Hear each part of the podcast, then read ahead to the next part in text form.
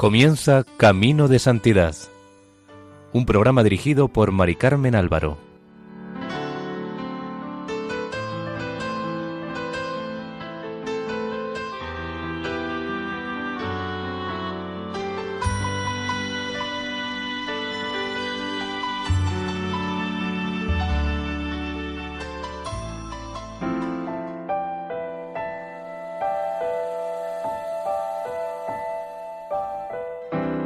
Bienvenidos al programa Camino de Santidad, realizado por el equipo de Radio María en Castellón de Nuestra Señora del Lledó. Les invitamos a escuchar el primer capítulo dedicado a la vida de la venerable Isabel María Satoko Kitahara.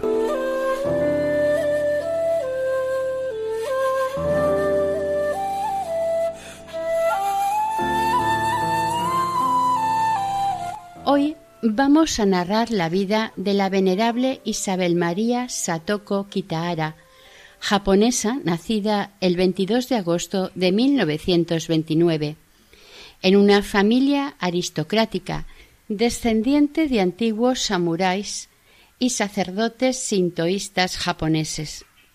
Fue la tercera de cuatro hermanos, tres naturales y Choco, hija de su hermana mayor que fue adoptada.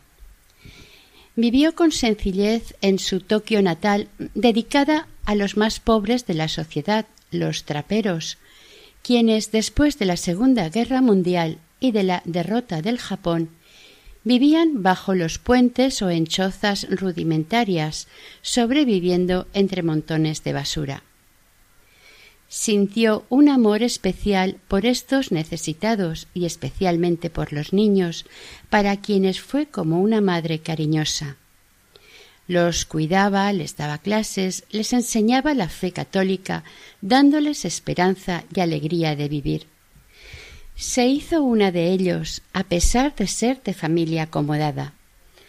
Su principal virtud era que siempre estaba sonriendo, aun en medio de sus problemas de salud. Repartía alegría entre los que la rodeaban. Hacer la voluntad de Dios era su felicidad. Por eso no se quejaba nunca, sabiendo que Dios dirigía su vida para hacerla santa. Desde pequeña comenzó a conocer un poco el cristianismo. Cuando tenía cinco años vivía al lado de la familia de un pastor protestante. Con sus hijos jugaba e iba a la escuela, también a la escuela dominical. En 1939 comenzó a estudiar piano, que le gustaba mucho. Cuando comenzó la Segunda Guerra Mundial, Japón se enfrentó con Estados Unidos y todo el país se puso en pie de guerra. Su hermano tuvo que ir al frente y su padre, profesor universitario, después de unos meses también fue movilizado pero regresó pronto. Satoko, aunque desde el comienzo de la guerra aún era un adolescente, ayudaba cosiendo ropa para los militares, en 1944 fue movilizada para trabajar por turnos en la fábrica de aviones Najima. En marzo de 1945, estando trabajando en dicha fábrica, corrió un grave peligro.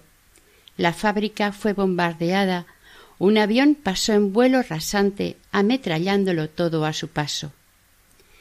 La joven oyó silbar los proyectiles a pocos centímetros y se tiró debajo de la máquina en la que estaba trabajando.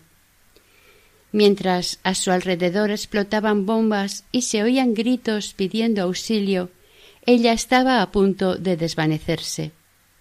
Sufrió un shock y se fue corriendo a casa, donde la metieron en cama y trataron de calmarla. La culpa de aquella situación la tuvo el director de la fábrica, que, por un mal sentido del deber, no quería que durante los bombardeos los empleados buscaran refugio y les obligaba a seguir trabajando. En octubre de 1945 volvió a clase obteniendo el 20 de marzo de 1946 su diploma de liceo el equivalente a nuestros institutos. Después se inscribió en el Instituto Superior Femenino de Medicina para estudiar farmacia. Allí se inscribió en el Club de la Biblia, donde había charlas y diálogos entre alumnos y profesores, y conoció la figura del doctor Albert Schweitzer, médico alsaciano que lo dejó todo y se fue con su mujer a África a atender como médico a los más pobres. Este personaje le impactó y dejó huella en el alma de Satoko. Su madre contó que después de salir de la facultad de farmacia, durante cerca de medio año estuvo invitando a los niños pobres a su casa y les ayudaba en sus estudios. En aquel momento toda la familia era sintoísta. Satoko buscaba ahogar las preguntas que la mantenían despierta por la noche, pasando el mayor tiempo posible en el cine que le gustaba más que cualquier otra cosa. Incluso cuando se le acababa el presupuesto que tenía para gastar, pedía dinero prestado a alguna de sus hermanas para poder seguir viendo cine. De esta manera intentaba llenar el vacío que sentía en su alma. Es probable que su vida hubiera continuado así si no hubiera tenido un encuentro providencial con la Santísima Virgen.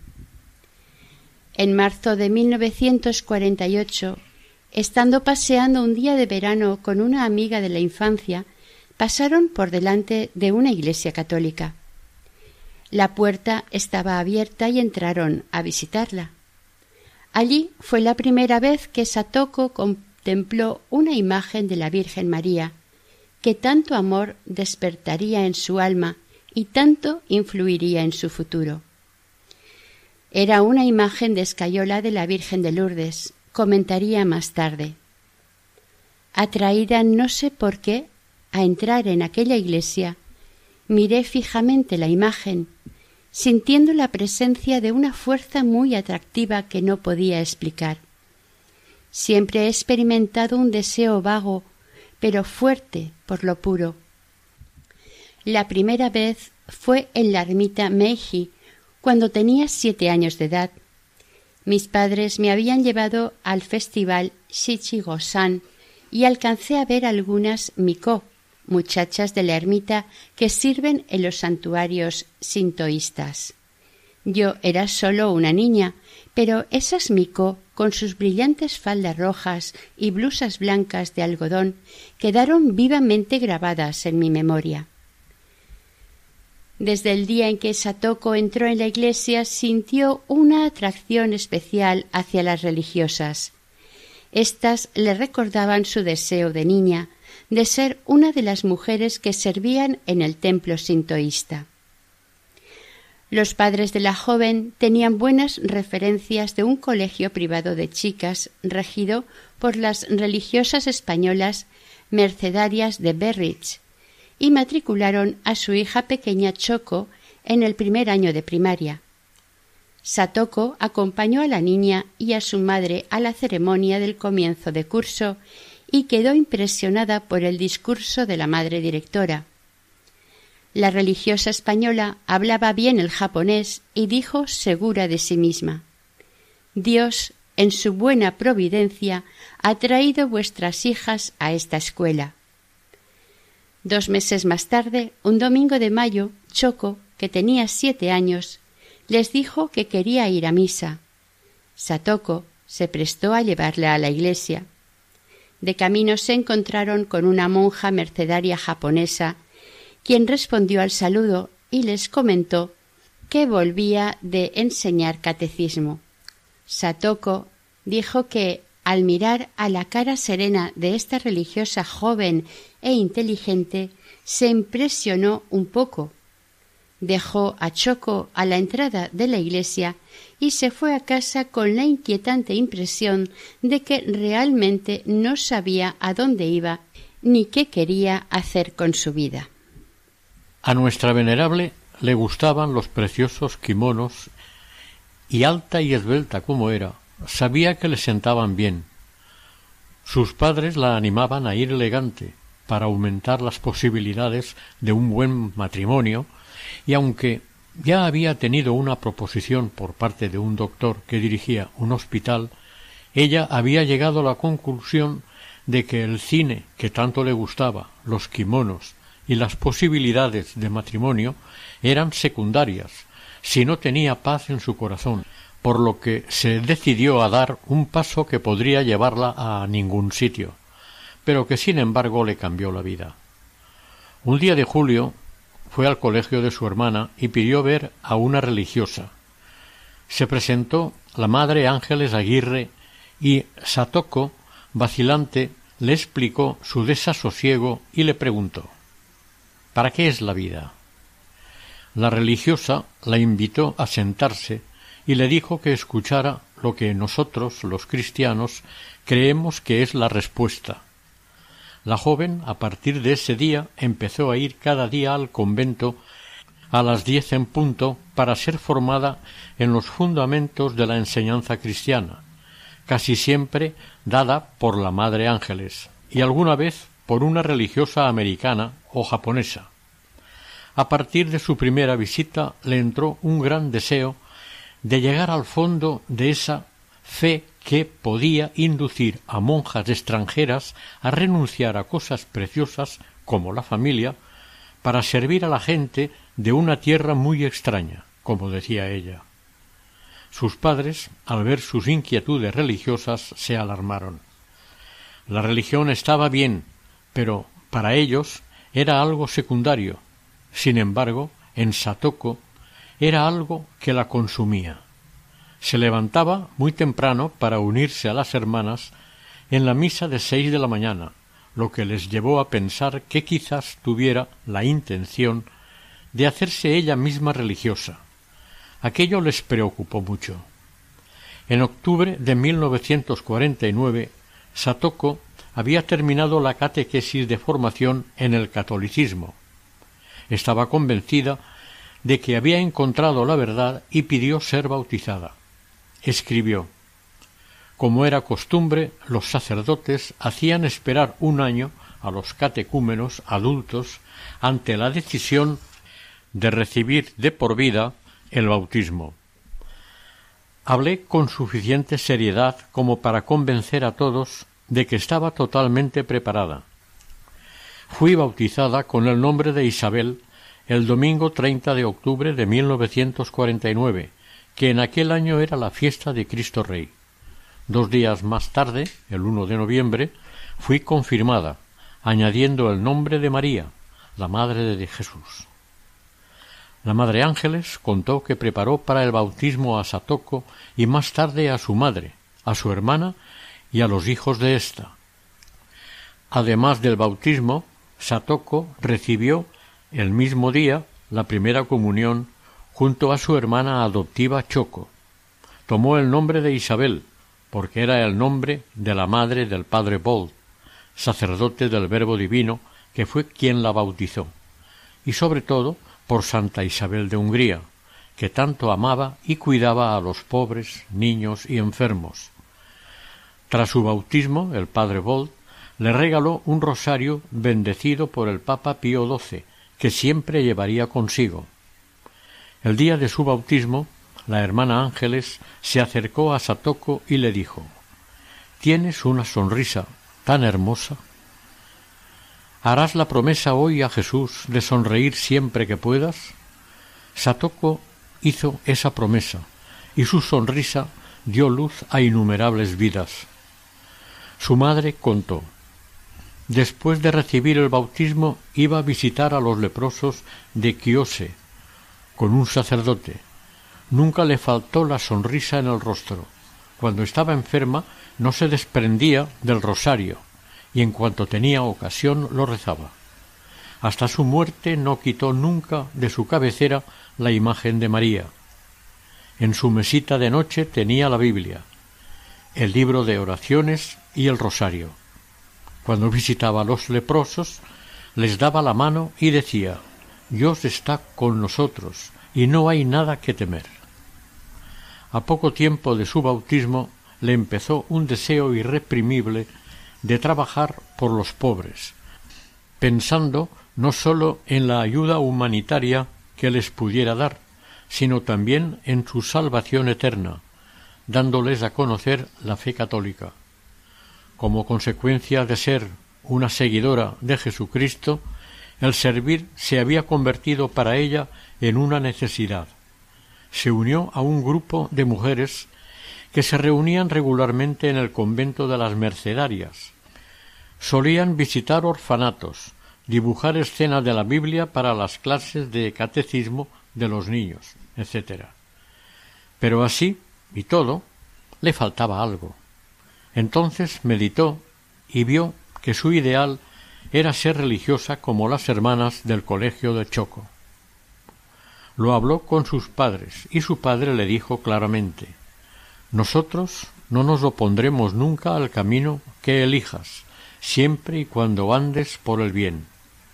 Satoko se preparó con ilusión para marchar a Hagi a 850 kilómetros de Tokio, donde las mercedarias tenían un noviciado.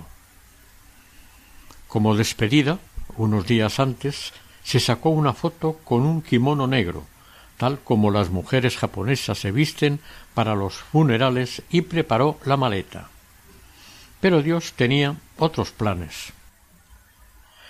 A medianoche se despertó sintiéndose mal. Tenía cuarenta grados de fiebre. El médico que la visitó al día siguiente le ordenó guardar cama por lo menos durante tres semanas. Le hicieron radiografías y vieron que tenía tuberculosis. Quedó aislada en su habitación y comenzó el tratamiento. Empezó a mejorar, pero las religiosas le dijeron que aplazara indefinidamente su entrada al convento. Satoko sufrió una gran desilusión. El Señor, en su providencia, hizo que pronto conociera a Fray Zenón, un fraile hermano lego, franciscano, que le ayudó a descubrir su vocación para con los más pobres. Ella le empezó a ayudar y acompañar en sus apostolados, ya que él apenas sabía hablar el japonés y no lo escribía en absoluto. Este hermano era polaco y tenía un corazón lleno de ternura y amor. Nacido el 7 de diciembre de 1891, fue soldado en la Primera Guerra Mundial. Terminada esta, formó parte del nuevo ejército polaco, dispuesto a ayudar a la liberación de Polonia, que hacía siglo y medio que había desaparecido del mapa de Europa y estaba repartida entre Alemania, Austria y Rusia. Al ser vencidas Alemania y Austria, Polonia recuperó su independencia, pero le faltaba la parte polaca de Rusia que no recuperaron hasta que pudieron vencer a los rusos y conseguir la independencia total de su territorio. Al conseguirla, Fray Zenón no quiso seguir en el ejército y empezó a llevar una vida de intensa piedad, asistiendo a misa diariamente. Sintió la llamada de Dios y se fue al convento donde vivía el padre Maximiliano Colbe y se hizo franciscano. Del padre Colbe aprendió a amar a María, ya que el padre Maximiliano era un enamorado de la Inmaculada y publicaba la revista Caballeros de la Inmaculada. En 1942 la revista tenía una tirada de cuarenta y cinco mil ejemplares mensuales. El padre Maximiliano fue destinado a Japón y Fray Zenón se unió a su grupo. Llegaron a Nagasaki el 24 de abril de 1930 y al mes de llegar el padre Colbe ya empezó a publicar la revista Caballeros de la Inmaculada, que llegó a ser la revista católica más popular de Japón. El padre puso de encargado de asuntos prácticos al hermano. En 1936 el padre Colbe fue destinado otra vez a Polonia, al convento que había fundado él por los años veinte, donde editaban la revista Caballeros de la Inmaculada.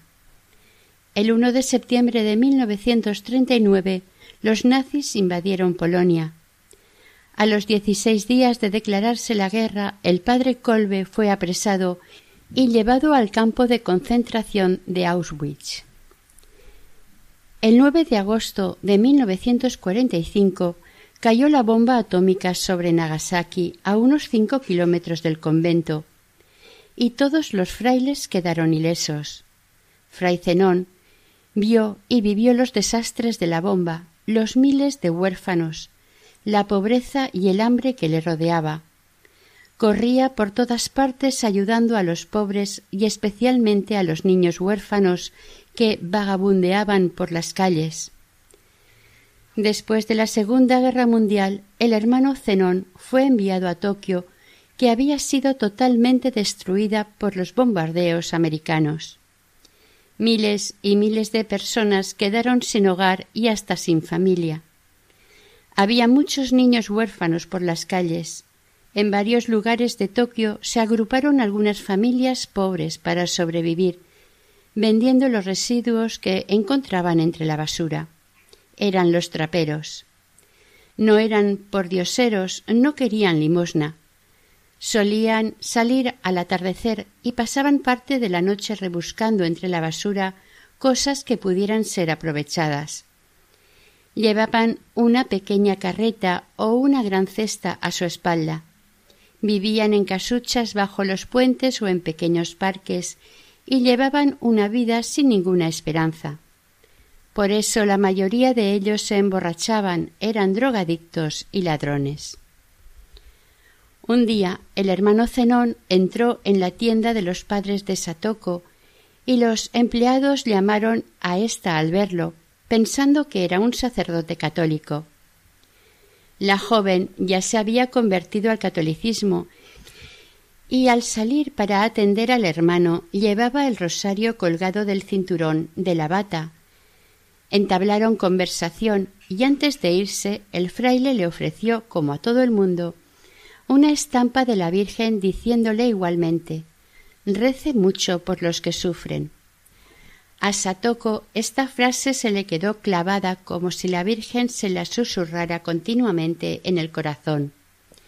La muchacha, cuando se dio cuenta de que no le había preguntado al fraile dónde lo podía encontrar, se sintió muy apenada. Su única salida era pedirle a la Virgen que la ayudara a encontrarlo, cosa que empezó a hacer inmediatamente.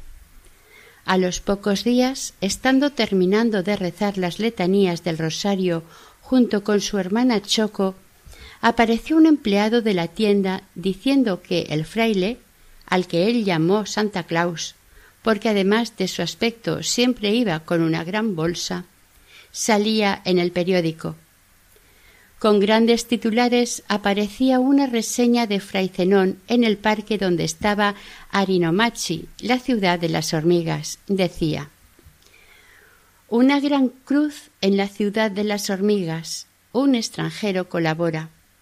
Al pie de la fotografía del franciscano rodeado de chiquillos había un suelto que decía El padre Zenón visitando la ciudad de las hormigas. En los alrededores de Asakusa Kotoktoi, en la ciudad de las hormigas, se proyecta levantar con la ayuda de un sacerdote católico una iglesia. El padre Zenón, polaco, pertenece al convento llamado Los Caballeros de María en Nagasaki.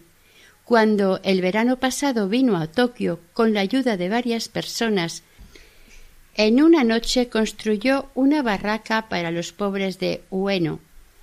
Ahora ha decidido ayudar a los traperos de la ciudad de las hormigas que intentan construir una iglesia. En realidad, el titular se le había ocurrido al sensei, título honorífico que se da a persona respetable y que también quiere decir maestro, de la ciudad de las hormigas, para llamar la atención pero no estaba en su ánimo hacer ninguna iglesia ni nada parecido, aunque fray Zenón le tomó la palabra. El barrio de Arinomachi, llamado después Ciudad de las Hormigas, estaba ubicado en un parque de Tokio en medio de casas destruidas.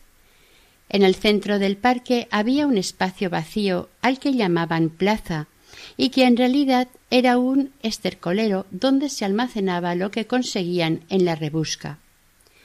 Había latas de conserva vacías, cubos llenos de agujeros, sacos vacíos, montones de paja y de cristales rotos.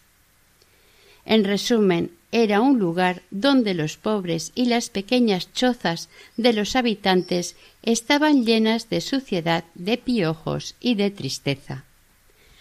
A Satoko le dio un vuelco el corazón al leer el periódico. Así es que decidió ir inmediatamente a la ciudad de las hormigas en busca del hermano. Era una tarde de diciembre muy desapacible, con viento y lluvia, y aunque sabía que estaba por el distrito de Asakusa, cerca del puente Kototoi, no sabía exactamente dónde. Cuando llegó allí era casi entrada la noche. Forzando la vista, descifró un letrero que colgaba de un poste. Ari no Machi, ciudad de las hormigas. Allí, a un hombre que estaba clasificando un montón de desperdicios, le preguntó por Fray Zenón. Este le indicó a dónde debía dirigirse para encontrarlo a él y al jefe, pero sin aclarar el camino, por lo que Satoko estuvo andando media hora hasta que le pudo preguntar a un policía, quien la acompañó hasta cerca de la casa. Había pasado por allí antes y no la había reconocido. La joven llamó a una ventana y después de averiguar quién llamaba le abrieron. Al decir ella quién era, el fraile la reconoció y la alegría de éste fue increíble. En ello vio una señal de la Virgen y tuvo la impresión de que sus veinte años de idas y venidas en el Japón estaban compensados.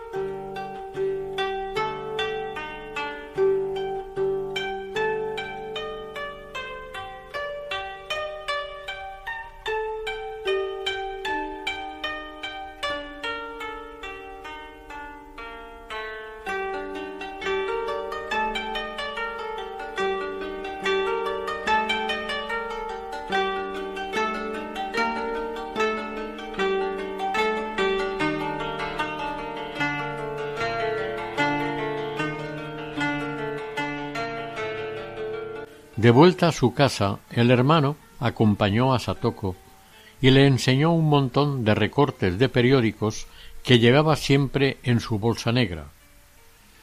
En ellos se veían vagabundos apelotonados en subterráneos, mujeres que dormían abrazadas a sus hijos pequeños en la intemperie, cuerpos esqueléticos, niños con el vientre hinchado. Todas las fotografías que el fraile sacó eran dolorosas, hirientes, daban ganas de taparse los ojos. Por si fuera poco, le dijo que, igual que aquellos pobres, los había a centenares en la mayoría de las ciudades de Japón. La expresión dolorida del anciano hermano, al hablar de los que sufren y las terribles realidades que contaba, levantaron multitud de pensamientos en Satoko. Aquella noche le costó dormirse, entre otras muchas cosas, pensó que fray Zenón, en cuanto oía que un poblado de mendigos iba a ser desalojado, se apresuraba a recoger materiales de construcción para levantar una casa que legalmente no podía ser derribada por la policía. Era el primero en ponerse a trabajar. Su presencia conmovía a la opinión pública. Todos los miles de mendigos que merodeaban por el parque de Ueno conocían el nombre de fray Zenón. En una noche, ante la admiración de la policía, había construido un bloque de viviendas que todo el mundo llamaba la ciudad de Zenón. Comparando su vida con la del fraile, Satoko pensaba que había sido su vida entera. Antes de la guerra, una niñez llena de recuerdos agradables, de caprichos satisfechos, y después de la guerra, terminados sus estudios, colgó el título de licenciada en un marco espléndido y se dedicó a esas cómodas obras piadosas con que muchas almas superficiales logran contentarse a sí mismas. A Satoko se le encogía el corazón aquella noche ante un pasado tan inconscientemente egoísta. Aquel diciembre, el jefe de la ciudad de las hormigas quería celebrar la mejor Navidad de todo Japón. Para ello empezó por adornar las calles de la ciudad de las hormigas. A la entrada de la ciudad levantaron una torre con suficiente anchura como para que por la chimenea pudiera pasar Santa Claus. Se lo dijeron al sensei. El sensei era un hombre respetado y tenía la última palabra en todo. Nadie sabía qué hacía allí un hombre tan bien instruido y culto como él. El jefe pensaba que el sensei era cristiano, ya que delante de los periodistas había dicho que quería levantar una iglesia en la ciudad de las hormigas. Entonces, para darle gusto, había querido celebrar aquella Navidad por todo lo alto. Pero nada más lejos de la realidad de que fuera cristiano. Esto lo había dicho sólo para hacer propaganda de la ciudad de las hormigas. En el fondo odiaba a los cristianos, sobre todo a las jóvenes cristianas. Pero Fray Zenón le había tomado la palabra y la iglesia se haría. Satoko se presentó voluntaria ante el jefe para decirle que les ayudaría en la celebración y que daría clases a los niños. Pero cuando fue informado el sensei, éste quiso dejar claro que admitirían su ayuda sólo para preparar la fiesta y después que les dejara en paz. Por ello quiso ir a casa de Satoko para que no se hiciera ilusiones. Allí se encontró con Fray Zenón, que había ido para pedir ayuda a la joven, y de paso le presentó al sensei Matsui. Satoko, este señor es el sensei de la ciudad de las hormigas. Es una autoridad. Querríamos celebrar las Navidades con toda solemnidad. Será un favor más de la Virgen.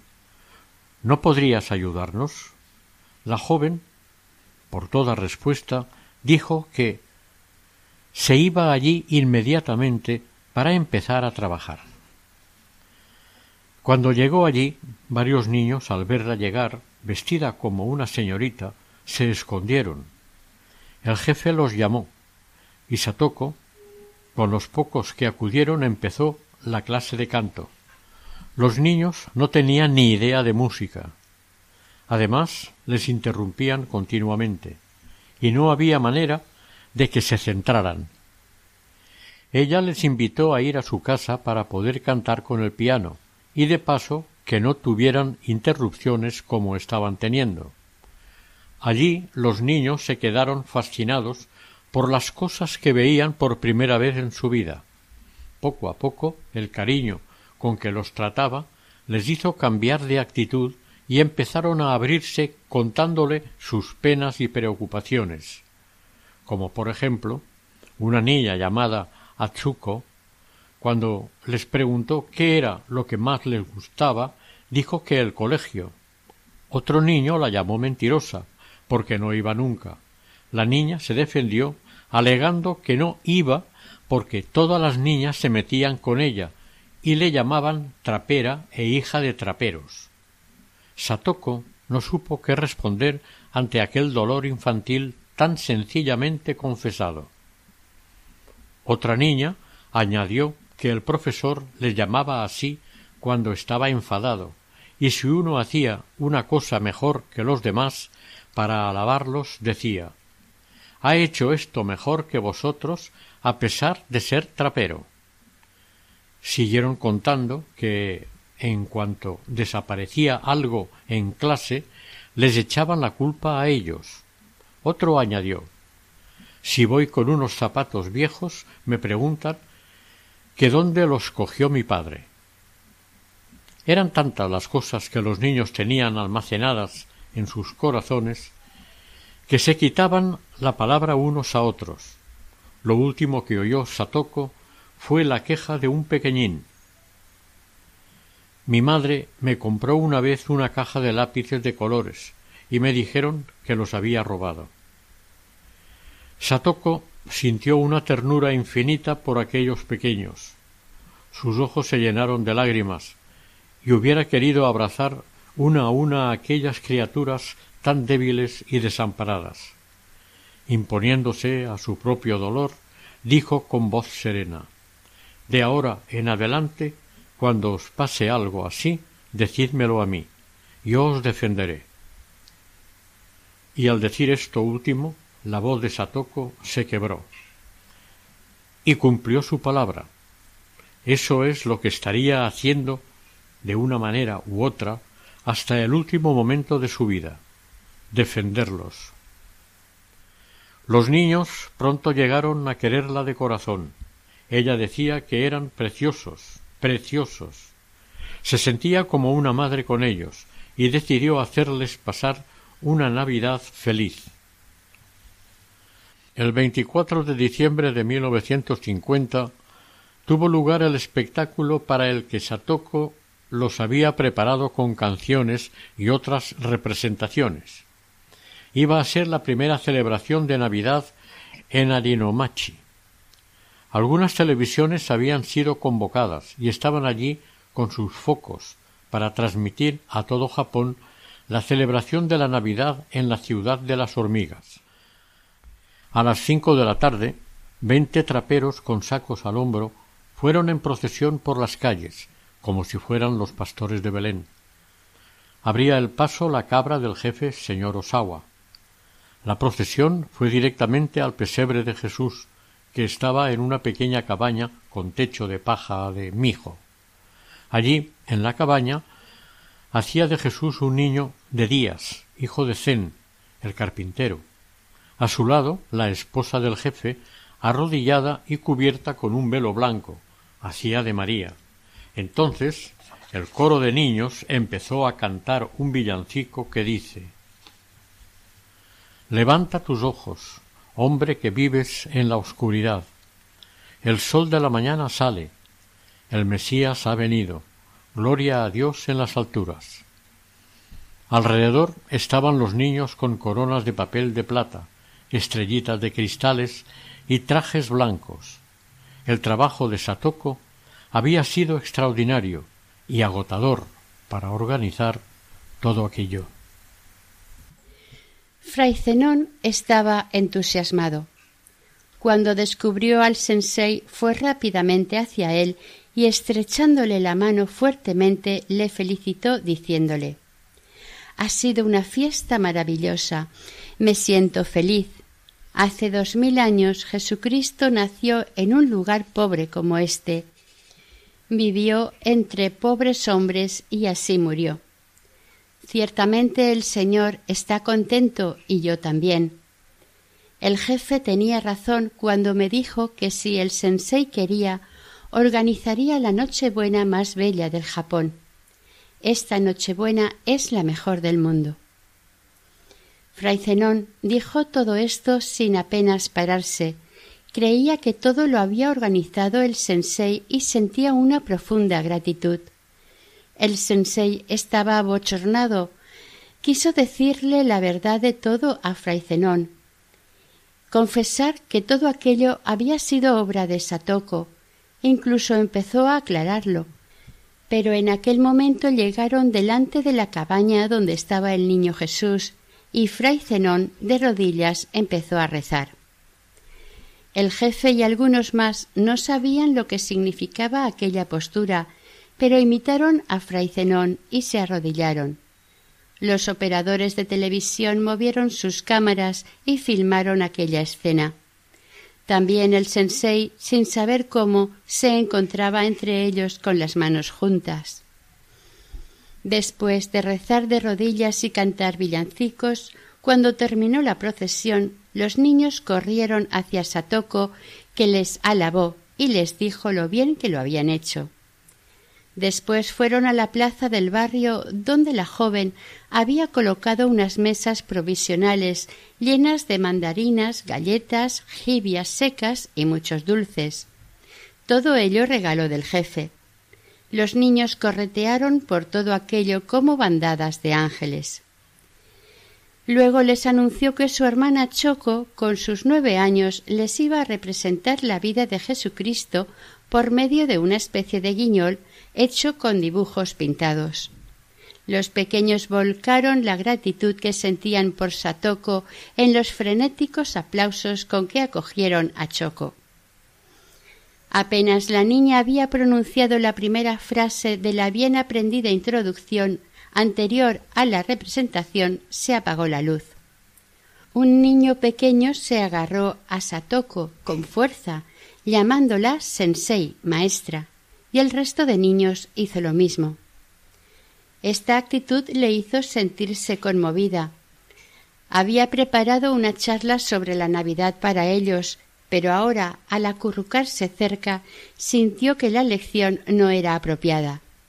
Era tiempo de restricciones eléctricas y cuando sobrevenía un apagón como aquel, no había esperanza de que la luz volviera en menos de media hora. Satoko no se amedrantó por tan poca cosa y les preguntó si querían que les contase un cuento. Ellos le dijeron que sí, que de fantasmas.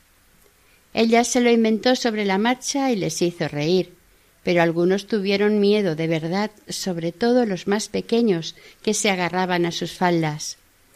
Al sentirlos buscando refugio en ella, Satoko pensó que quizá habían salido ganando con el apagón de luz que le impidió echarles el sermón preparado. Fue una noche santa que la marcó para su trabajo futuro con los niños de Arinomachi. Cuando Satoko volvía a su casa llevando de la mano a su hermana, el jefe y el sensei las estaban esperando. En agradecimiento a sus trabajos durante los preparativos, les llenaron los bolsillos de mandarinas. El jefe le pidió a Satoko, con una gran inclinación de cabeza, que por favor cuidara de los niños de la ciudad de las hormigas. Los chiquillos también salieron a despedirlas con coronas y guirnaldas, agitando las manos en señal de adiós. El sensei se acercó a ellos y les preguntó qué tal había estado la velada, a lo que los niños respondieron que estupenda. Luego les preguntó qué les había dicho la señorita, y cuando le dijeron que les habían contado un cuento de fantasmas, el sensei no se lo podía creer y les insistió en si no les había hablado de Cristo. Como le volvieron a decir que no, pensó que era una excepción en medio de tantas otras jóvenes cristianas que hubieran atiborrado de reflexiones pías a los pobres chavales con la excusa de darles unos dulces.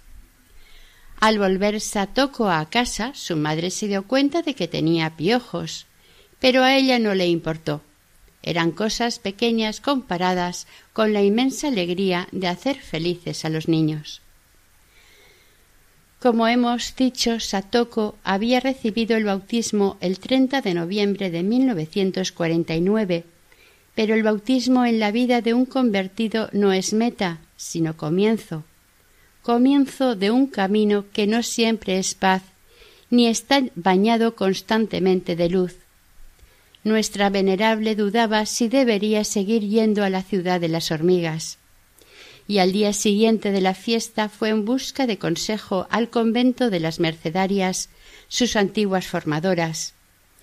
Allí fue recibida por la Madre Ángeles, vicedirectora del colegio. Juntas se fueron a orar para pedirle al Señor que la iluminara y su trabajo fuera conforme a la voluntad de Dios. Las dos se arrodillaron y juntando sus manos oraron durante unos momentos. Además, la madre le prometió a Satoko remover todo lo habido y por haber para ayudarles a Fray Zenón y a ella con ayudas materiales. Pondría en movimiento a todas las madres del colegio, a todas las familias de las alumnas. Pero sobre todo tenían que orar y pedir ayuda a la Virgen para que supieran discernir.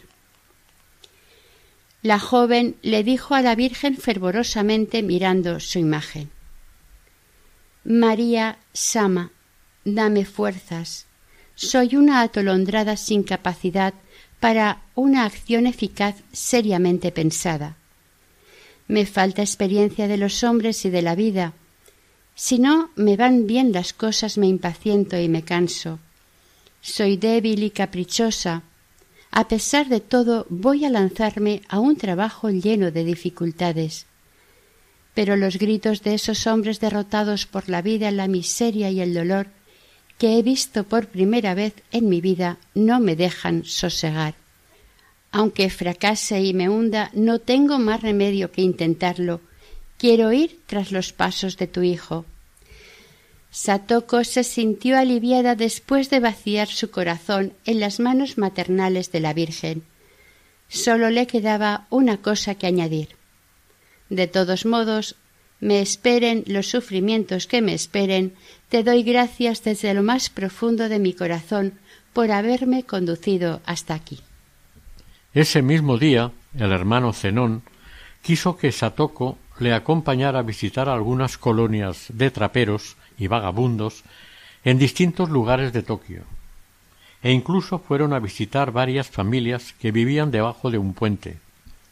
También visitaron el Hospital General de Yamato, al día siguiente visitaron la aldea del cementerio de Ueno y varios lugares más. Hicieron una especie de censo para saber cuántas personas eran y cómo vivían. En total visitaron mil seiscientas personas, entre traperos y vagabundos. El hermano Zenón planeaba cómo ayudarles. Físicamente el trabajo era agotador, pero el rayo de esperanza que la presencia del lego franciscano llevaba a esos sitios compensaba con creces la fatiga corporal de Satoko, quien estaba cansada del recorrido, pero contenta de haber descubierto un mundo de pobreza que le haría tomar decisiones para su vida futura. En sus notas dice sobre esto Al llegar a casa me tumbé en la cama, pero no podía dormir. El hermano Zenón, un hombre sin formación académica, incapaz de leer japonés, ha superado el abismo que separan dos naciones y dos culturas. Ha descubierto una parte del Japón que yo no sabía que existía, donde miles de personas viven en una miseria increíble. Muchos de ellos viven a menos de un kilómetro de mi casa. Yo he vivido mimada, en la ignorancia, educada en un mundo sofisticado, mientras que este extranjero analfabeto trabajaba sin pensar en sí mismo en el mundo de una cruda realidad. Yo vivía rodeada de alfombras y estufas de gas, mientras él iba sin ni siquiera un paraguas. Una de aquellas noches de invierno, Fray Zenón le pidió a Satoko que preparara un informe de lo que había visto y oído. Ella, primero, leyó los informes que ya había recogido él, empezando por una declaración hecha por un hombre llamado Kimura, que había estado prisionero en Rusia y cuando lo liberaron y volvió a Japón, se encontró con que su casa había desaparecido y su familia había muerto toda en los ataques aéreos. Los recuerdos de la vida en familia antes de ser llamado a ir a la guerra fue lo único que le salvó de la desesperación. Después pasó a otros informes que no hicieron sino aumentar su inquietud. De pronto se paró y les dijo a sus padres que tenía que ir de nuevo a la cercana ciudad de las hormigas a terminar un censo. Sus padres estaban preocupados por el nuevo rumbo que estaba tomando la vida de su hija y su padre le advirtió de los peligros de su nueva forma de vida, pero nunca trató de forzar sus deseos en ella, siempre que fuera por el buen camino. Satoko se puso un grueso aori, el abrigo que las mujeres llevan encima del kimono cuando hace mal tiempo, y se fue hacia la ciudad de las hormigas. Durante el camino pudo ver vagabundos durmiendo sobre el pavimento en zonas cubiertas, y por todo abrigo tenían esteras, cartones o periódicos. Llegada allí, buscó como pudo una chabola donde vivía la familia de la que le había hablado fray Zenón, para que le contara su historia, ser censados y ver en qué se les podía ayudar. El matrimonio tenía tres hijos pequeños. El padre reconoció a Satoko como la joven que iba con fray Zenón y le dijo Si no estoy equivocado, tú eres la joven que vive junto a los mayoristas Takagi. Esta era la familia de Satoko. Él explicó que había tenido un buen trabajo en una firma que acabó en bancarrota y se encontró sin trabajo. El poco dinero ahorrado en aquel difícil período de la posguerra se acabó pronto. No tenían parientes que hubieran sobrevivido a los bombardeos y les hubiesen podido ayudar. Incapaz de conseguir otro trabajo y poder pagar la renta de una casa, decidieron él y su mujer que la única salida era el suicidio de toda la familia. Con el último dinero pensaron dar a sus hijos el mejor día que pudieran, y morirían con ellos esa noche. Habían alquilado una barca de remos en Sumida, y los niños habían pasado un día fabuloso. Al caer la noche, la madre empezó a cambiar de idea. Los niños, que no sospechaban nada, nunca habían parecido tan guapos y felices. Cuando la barca se acercó a la orilla, ella se dio cuenta de las pequeñas chabolas construidas en el parque Sumida. Era la ciudad de las hormigas. Señalando a las pequeñas viviendas, la mujer le dijo a su marido ¿No podríamos construir una chabola como esas? No tenemos nada que perder por intentarlo una vez más. Al marido le pareció bien la idea devolvieron la barca al amarradero y llevó a su familia en dirección a la ciudad de las hormigas. Era Dios quien había enviado a Satoko y dirigido allí hasta encontrarlos. ¿Cuántas familias estarían también al borde del suicidio?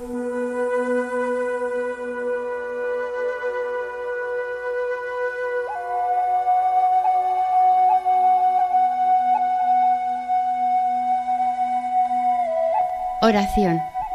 Señor Jesús, fuente de toda santidad, tú infundiste a la venerable Isabel María Satoko Kitahara el deseo de entregarse a los pobres y marginados de la sociedad, especialmente a los niños, hasta el punto de dar su salud y su vida por ellos. Te rogamos por su intercesión, nos concedas a nosotros también el deseo y la fuerza para hacer realidad el entregarnos al servicio de los que no te conocen, ya que tú diste tu vida por ellos y por nosotros. Te rogamos de todo corazón que un día podamos ver a Isabel María Satoko en los altares. Amén. Venerable Satoko Kitahara, ruega por nosotros.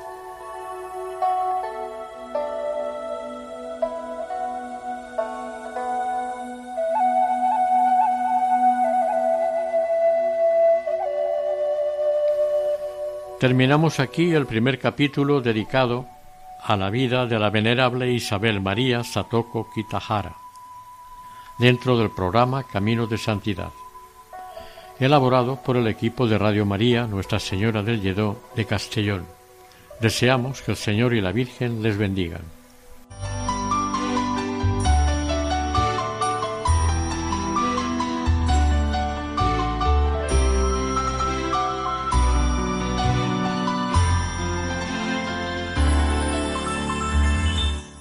Camino de Santidad. Un programa dirigido por Mari Carmen Álvaro.